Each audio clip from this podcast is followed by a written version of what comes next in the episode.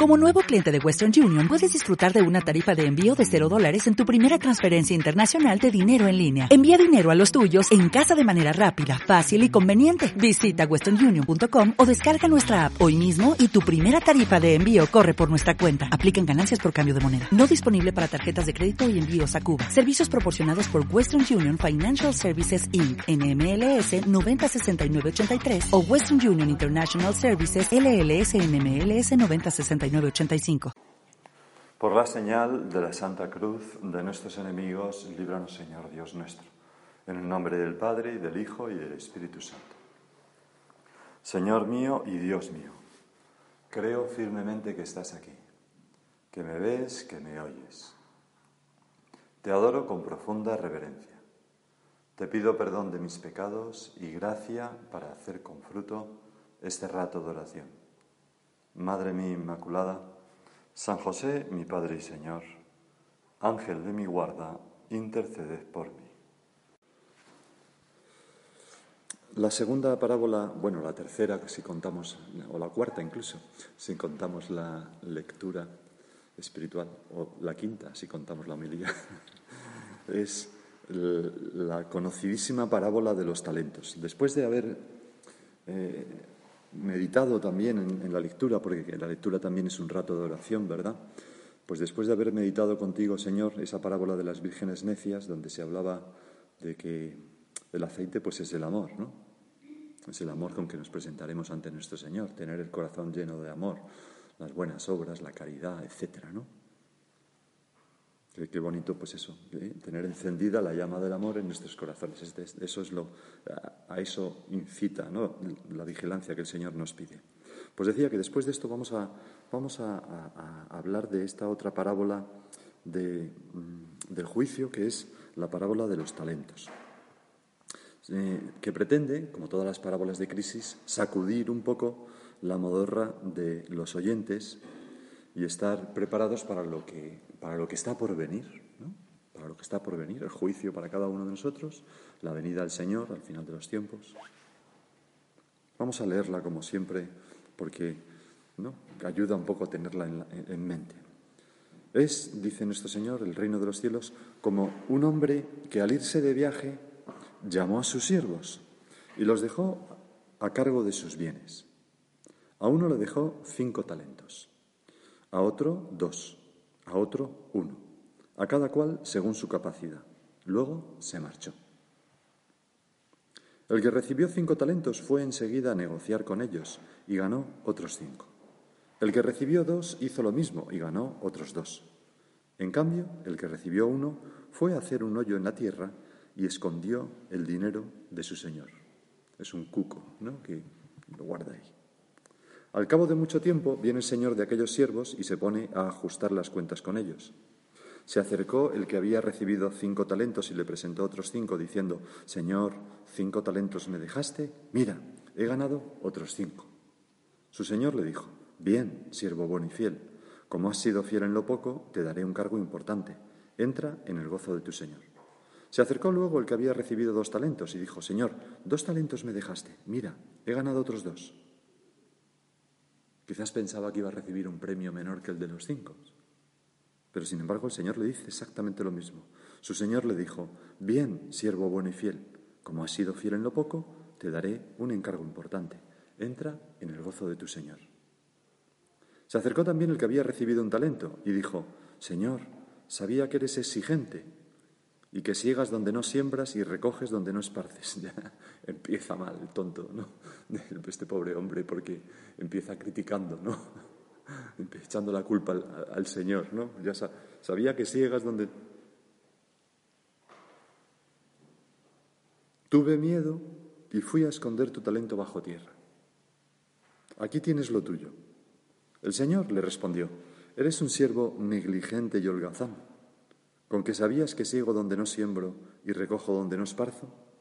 Pues debías haber puesto mi dinero en el banco, para que al volver yo pudiera recoger lo mío con los intereses.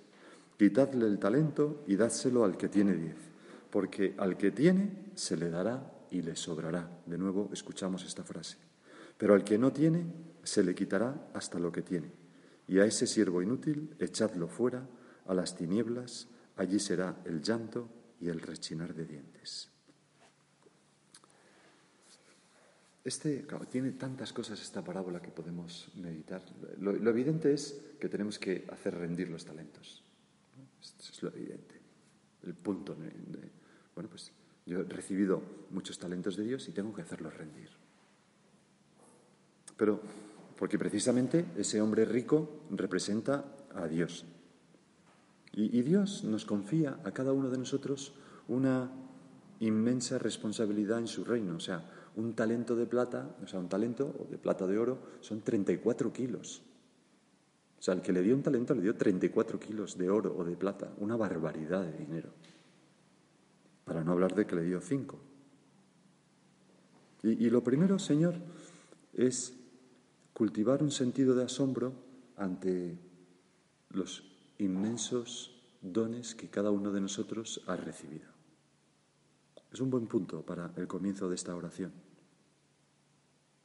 Da igual si son muchos o pocos, da igual si nos parecen mm, más o menos que la que tenemos sentada al lado, delante o detrás, da igual si son como mínimo un talento, 34 kilos, muchísimo, una riqueza inmensa. Señor, ¿qué talentos me has dado a mí? Es un buen momento para pensarlo. La vida, la fe, el tiempo, la inteligencia,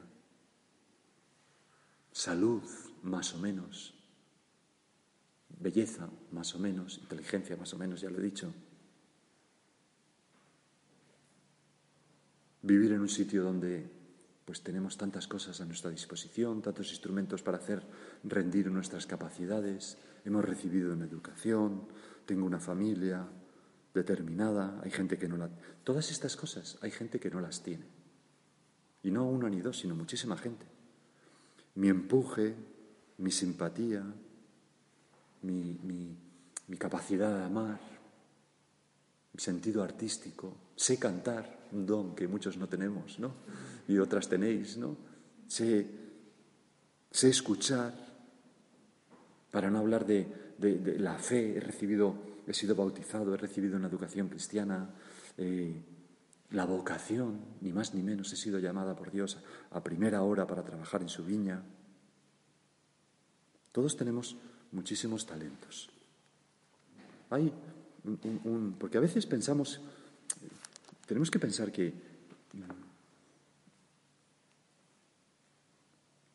puede haber razones psicológicas, razones de educación, razones, muchas razones por las que una persona tenga como poca estima, poca autoestima y, a veces, vamos, generalmente inculpables. Pero creo que viene bien también pensar que la falta de autoestima es una falta de fe. Una falta de fe en lo que mucho me ha dado Dios. Y una falta de realismo. Habéis oído seguramente este libro el día que cambié de vida de Francisco Fernández Carvajal, el, capítulo que más me gusta es el del anillo, que seguramente lo habéis oído. Es un poco largo, pero lo voy a leer. Cuenta una historieta que dice así, vengo maestro porque me siento tan poca cosa que no tengo fuerzas para nada.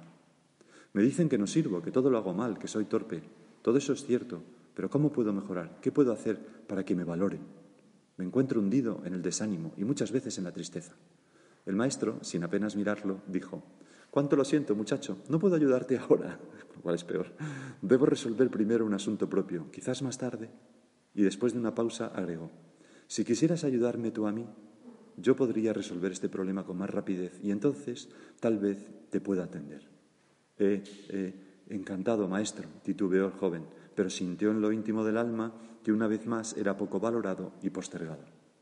Bien, asintió el maestro.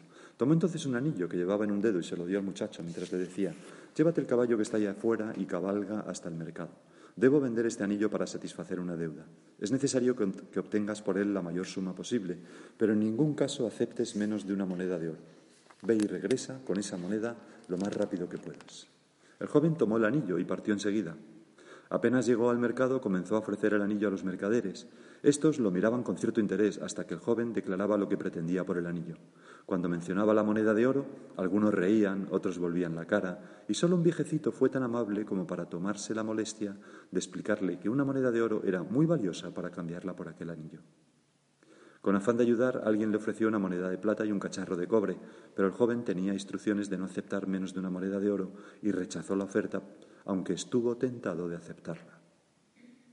Después de ofrecer su joya a toda persona que se cruzaba en el mercado, más de cien personas, y abatido por su fracaso, montó en su caballo y regresó. Maestro, le dijo al llegar, lo siento, no puedo alcanzar lo que me pediste. Quizá pudiera conseguir dos o tres monedas de plata, pero no creo que yo pueda engañar a nadie respecto al verdadero valor del anillo. Qué importante es lo que acabas de decir, joven amigo, contestó el maestro. Debemos saber primero el verdadero valor del anillo. Vuelve, pues, a montar y vete al joyero, que es el que hace las joyas. Dios es el joyero que nos hace a nosotros, que somos una joya. ¿no? ¿Quién mejor que Él para saberlo? Dile que quieres vender el anillo y pregúntale cuánto te da por él. Pero no importa lo que ofrezca, no se lo vendas. Esto es importante. Vuelve aquí con mi anillo. El joyero examinó despacio el anillo a la luz del candil de su lupa, lo limpió bien, lo pesó y luego le dijo, dile al maestro, muchacho, que si lo quiere vender ya, no puedo darle más que 58 monedas de oro por su anillo. 58 monedas, exclamó el joven. Sí, replicó el joyero.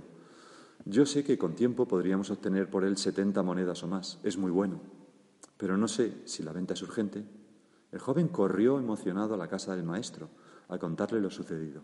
Siéntate, dijo el maestro, y escucha con atención. Tú eres como este anillo, una joya muy bien trabajada, muy valiosa y única, y como tal solo puede evaluarte verdaderamente un experto. ¿Qué haces por la vida pretendiendo que cualquiera te señale tu verdadero valor? Y diciendo esto, volvió a ponerse el anillo en el dedo. Por eso, Señor, esta parábola que, esta, historia ¿no? que, explica muchas cosas y que no hace falta explicar porque todos somos inteligentes, por eso decía, la primera enseñanza de la parábola de los talentos es que, que yo valgo mucho y tengo mucho en mí que ofrecer, mucho que hacer rendir, muchas posibilidades por descubrir, mucho que trabajar. Porque en general talento significa en la parábola aptitud no utilizada. Y cada día, al levantarnos, podemos pensar, ¿qué posibilidades tengo en mí todavía para manifestar, para dejar que se manifiesten, ¿no? En mi vida interior, en mi apostolado, en mi darme a los demás, en mi capacidad de querer. Pero claro, hay que tener también un poco de precaución, porque quien más recibe, a más, más se le exige. Dice el Evangelio que a cada uno de acuerdo con su capacidad. No, podemos llenarnos de soberbia eh, como aquel, ¿no? Te doy gracias porque no soy como ese, tengo y hago y tal. Cuando descubrimos talentos en nosotros, que es para dar muchas gracias a Dios, porque todos descubrimos El que no descubra talentos en sí es que está psicológicamente enfermo, pero cualquier persona normal ve que tiene cosas buenas. Pero no son para llenarnos de, de soberbia, sino para dar gracias a Dios, que es el que nos los ha dado. Los talentos, nuestras posibilidades, nos las ha dado alguien. No son para, para, usarlos en beneficio propio.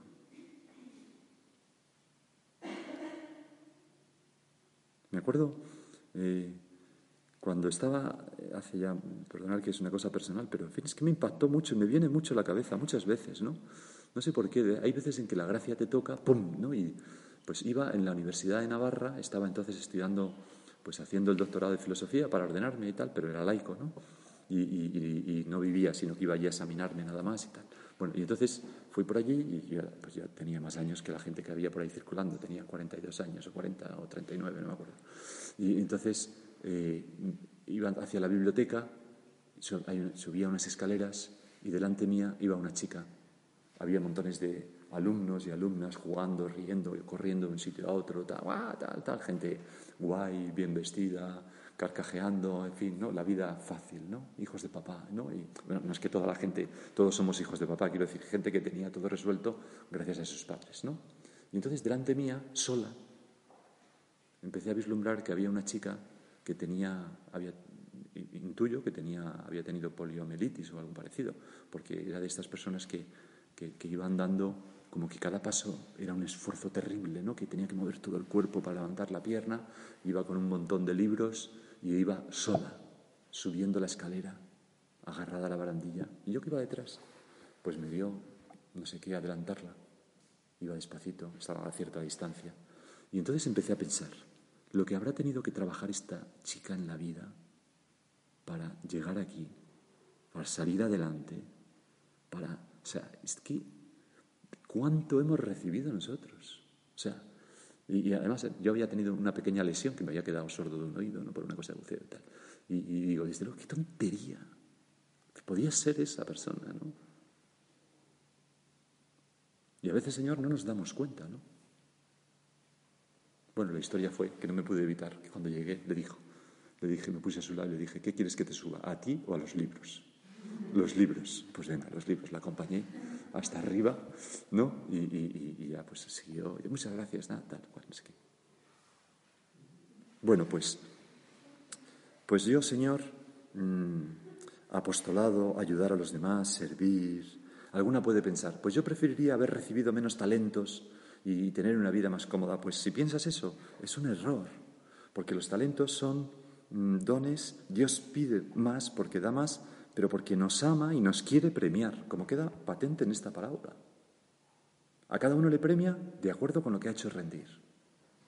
Y si hemos recibido muchos talentos de Dios, que no es por mérito propio, pues es una suerte porque podemos hacerlo rendir mucho y tener es una, es una bendición de Dios. El que recibió cinco talentos fue enseguida a negociar con ellos y ganó otros cinco. El que recibió dos hizo lo mismo y ganó otros dos. Hay una palabra aquí, Señor, que, que me encanta, que es enseguida. Fueron enseguida, no esperaron. No podemos esperar ya cuando cumpla 40 años, entonces, no, cuando acabe la carrera, cuando... No, ahora mismo, ya hay que empezar. En cambio, el que recibió uno fue a hacer un hoyo en la tierra y escondió el dinero de su señor. Este último no hace literalmente nada con los talentos. Lo esconde, lo, tal, se olvida y se dedica a sus casas, a sus cosas, perdón. Fiado eh, en ese incierto regreso de su señor, así pensaba él, que tardaba en venir. Parece, Señor, que no hace nada malo porque no desperdicia el talento, lo, guarda para ti. De hecho, en la, en la ley judía era el modo más seguro de poner a, buen recaudo una suma. Si alguien te prestaba un dinero para que se lo guardaras y tú lo enterrabas y luego se perdía, tú no eras responsable porque habías hecho lo máximo, no existía cajas fuertes, no había bancos, etcétera, ¿no? Eximía de responsabilidad civil en caso de pérdida de un préstamo, así estaba en, la ley rabínica. Pero sí que hace mal, porque es un comodón, un egoísta, un perezoso, un perezoso y desde luego un cobarde. Nuestro Padre, San José María, en una homilía decía, tu vida para mí, para ti. Es, la misma idea de lo del Papa que nos dice tantas veces, ¿no? Jóvenes, no balconeen la vida, ¿no? La felicidad sofá, ¿no? Pues San José María, unos años antes, tu vida para ti, tu vida para Dios, para el bien de los hombres, por amor al Señor. Desentierra ese talento, hazlo productivo, enseguida, ya, Señor, te pedimos que pongas esa urgencia en nuestra alma, que no es una cosa ansiosa, sino que es una cosa divertida, ¿no? que los ojos nos brillen. Pues mira, voy a hacer esto, que seamos personas con proyectos en la vida, con ilusiones, con ambición de hacer cosas, de acercar personas a ti, de hacer la obra, nosotros que somos todos del Opus Dei, pues de, de hacer el Opus Dei, de hacer la iglesia haciendo el Opus Dei, de llevar la felicidad a muchas almas.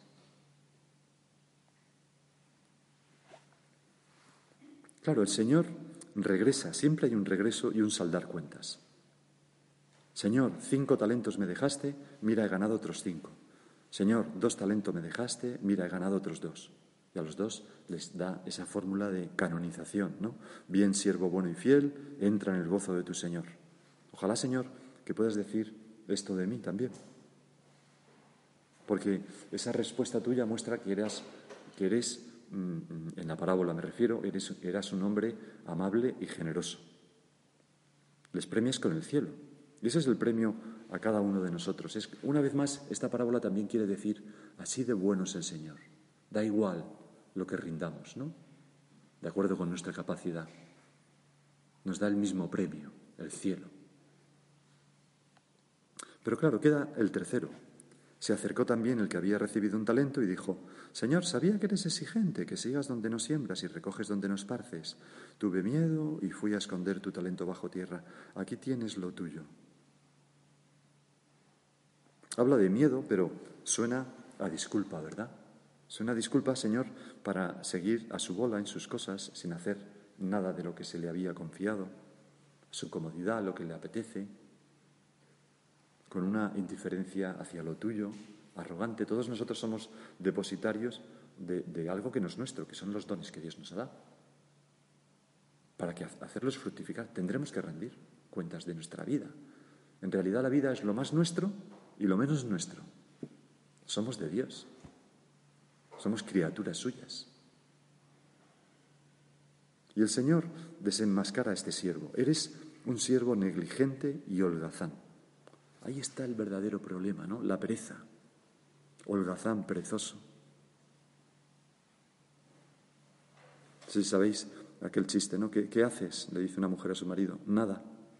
Pero eso ya lo hiciste ayer. Es que no he terminado, le dice. Podemos tener la vida ocupada en hacer nada. ¿no? La nada puede absorbernos ¿no? totalmente. Y eso es lo que hace la pereza. No hago nada malo, pero hago algo bueno. Eso es la pereza. A veces, Señor, en nuestra nos damos cuenta que, que, hay algo en nuestra vida que no va muy bien, que tenemos una vida un poco mediocre en algún aspecto, que no conseguimos lo que nos hemos propuesto, que hay una disparidad entre lo que pensamos que deberíamos dar y lo que damos. Y, podemos echar la culpa a las circunstancias, ¿no? Pero la culpa fue del cha-cha-cha, ¿no? Decía aquella canción. ¿no?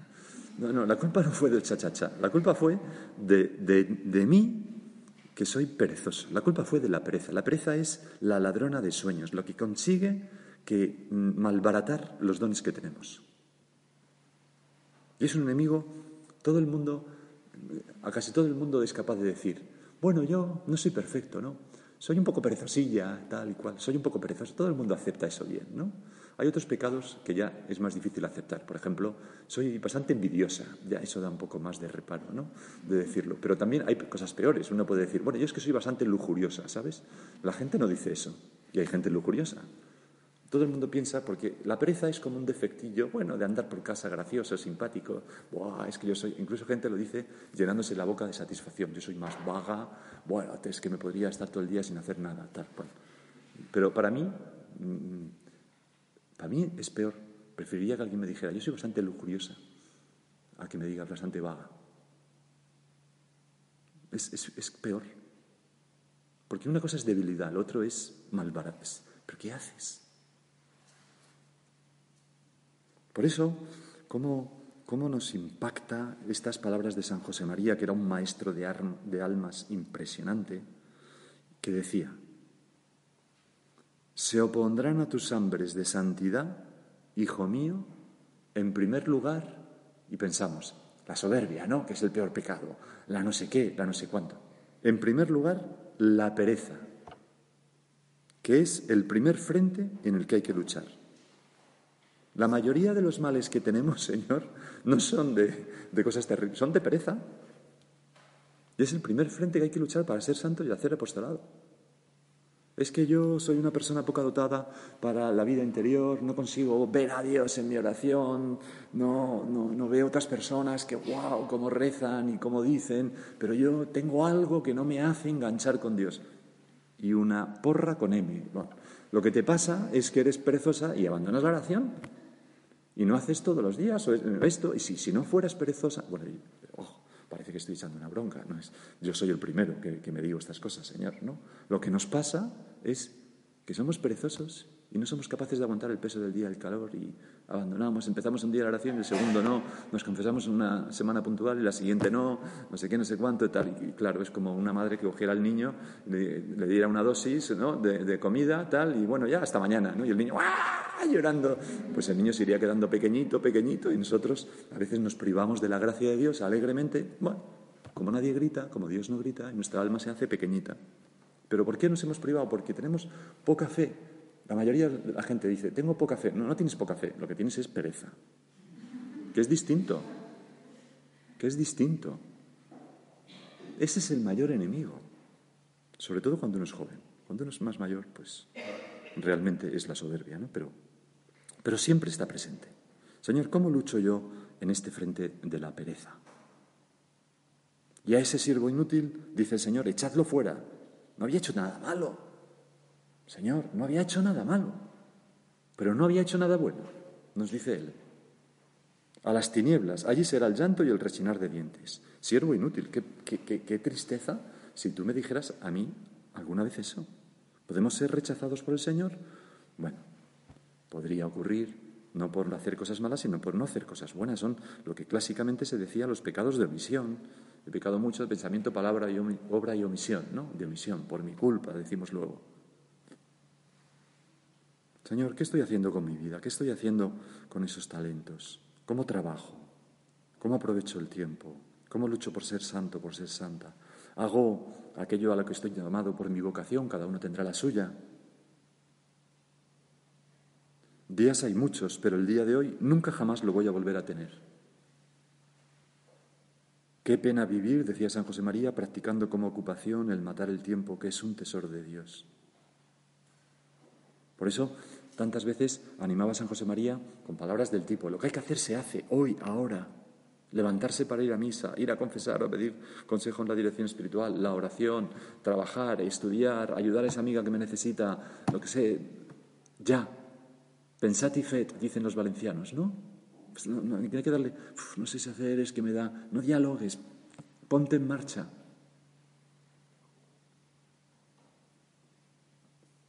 En nuestro diccionario sobran dos palabras, decía San José María. Mañana y después, hoy y ahora. No dejéis la labor para luego. No procrastinar, ¿no? No procrastinar. Cuando yo era joven eh, y, mi, madre nos mandaba a comprar, vete a comprar dos barras de pan, una docena de huevos y no sé qué, no sé cuánto. Volvías y se te olvidaba, siempre se te olvidaba algo, ¿no? Llegabas a casa, tal. Y, y las docenas de huevos, ay, se me ha olvidado a quien Dios no le da cabeza, le da piernas. A por ellos. Tenías que volver a bajar, ir a la tienda, tal, así hasta que traías todo, ¿no? Pues lo agradezco muchísimo porque es algo que me digo mil veces al día y quizás tú también. Pues, oye, sales del coche, llegas a tu cuarto, ¡ah! Me he dejado allí los folios de tal. Bueno, luego voy a por ellos. No, vete ahora, porque luego la vida se complica, te olvidarás de dónde lo has dejado, pasarás. De... Pues a quien Dios no le da cabeza, le da piernas, vas para abajo, abres el coche, lo coges y ya está. Y esa actitud en la vida, en nuestra vida sobran dos palabras, mañana y después, hoy y ahora. No dejéis la labor para luego. De acuerdo haber escuchado a don Javier, al queridísimo don Javier Echevarría, el anterior prelado del Opus Dei, haberle escuchado contar cómo cuando era muy joven y estaba de secretario de San José María, tenía entonces 19 años, y, entonces un día, no, ya era un poco más mayor cuando ocurrió esto, no era con 19 porque ya era incluso sacerdote, debía tener 28, 29, 30. Y entonces un día San José María eh, le, dijo, Javi, a ver si me traes unas pocas cuartillas que se me han acabado y me las pones ahí. Sí, sí, padre, no se preocupe. Pero se ve que estaba haciendo otras cosas y se le fue. La tarde, eso fue una mañana, por la tarde le dijo, eh, Javi, acuérdate que, no me has traído las cuartillas. Ah, sí, padre, perdón, enseguida, enseguida voy. Pues terminó lo que, iba, lo que estaba haciendo el don Javier con ánimo de traérselas luego, que estaba pues, ahí al lado, eh, bajar un piso, subir un piso y, ya está, ¿no? Y, pero se le olvidó. Y a la mañana siguiente le dice San José María a Javi, Javi, mira, vamos a hacer una cosa, deja todo lo que estás haciendo y vete a coger unas cuartillas. Porque ya te lo he dicho varias veces, y si no hacemos las cosas enseguida, rápidamente, en tu vida no vas a hacer nada de provecho. Nos lo contaba con gran sencillez, ¿no? Don Javier nos decía, hijos míos, hoy y ahora, ¿no? Y luego la pereza puede ocultarse en ocasiones tras el activismo, que lleva a comenzar una cosa y a interrumpirla para emprender otra, que se mueve por el capricho o por la ilusión de un momento, prisas, cambios injustificados de horario. Detrás de todo esto se esconde habitualmente una innegable pereza, la apatía de no querer sujetarse a una disciplina, a un plan de trabajo serio. Son los viajes de la pereza, ¿no? A veces la pereza se manifiesta en que me cuesta mucho hacer lo que estoy haciendo. Y entonces hago muchas cosas, pero Corres mucho, se extravían. Bene curri, se extravían, decía San Agustín. Corres mucho, pero fuera del camino. No es eso lo que tendrías que hacer ahora.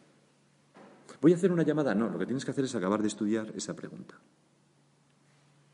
Voy a mirar un momento y a poner un WhatsApp invitando a una meditación. No, lo que tienes que hacer ahora que estás en la oración es no poner WhatsApps y no mirarlo, sino intentar hablar con el Señor. Haz lo que debes y está en lo que haces. La pereza se manifiesta en hacer lo que no debemos y estar en lo que no estamos y malbarata también todas las cosas.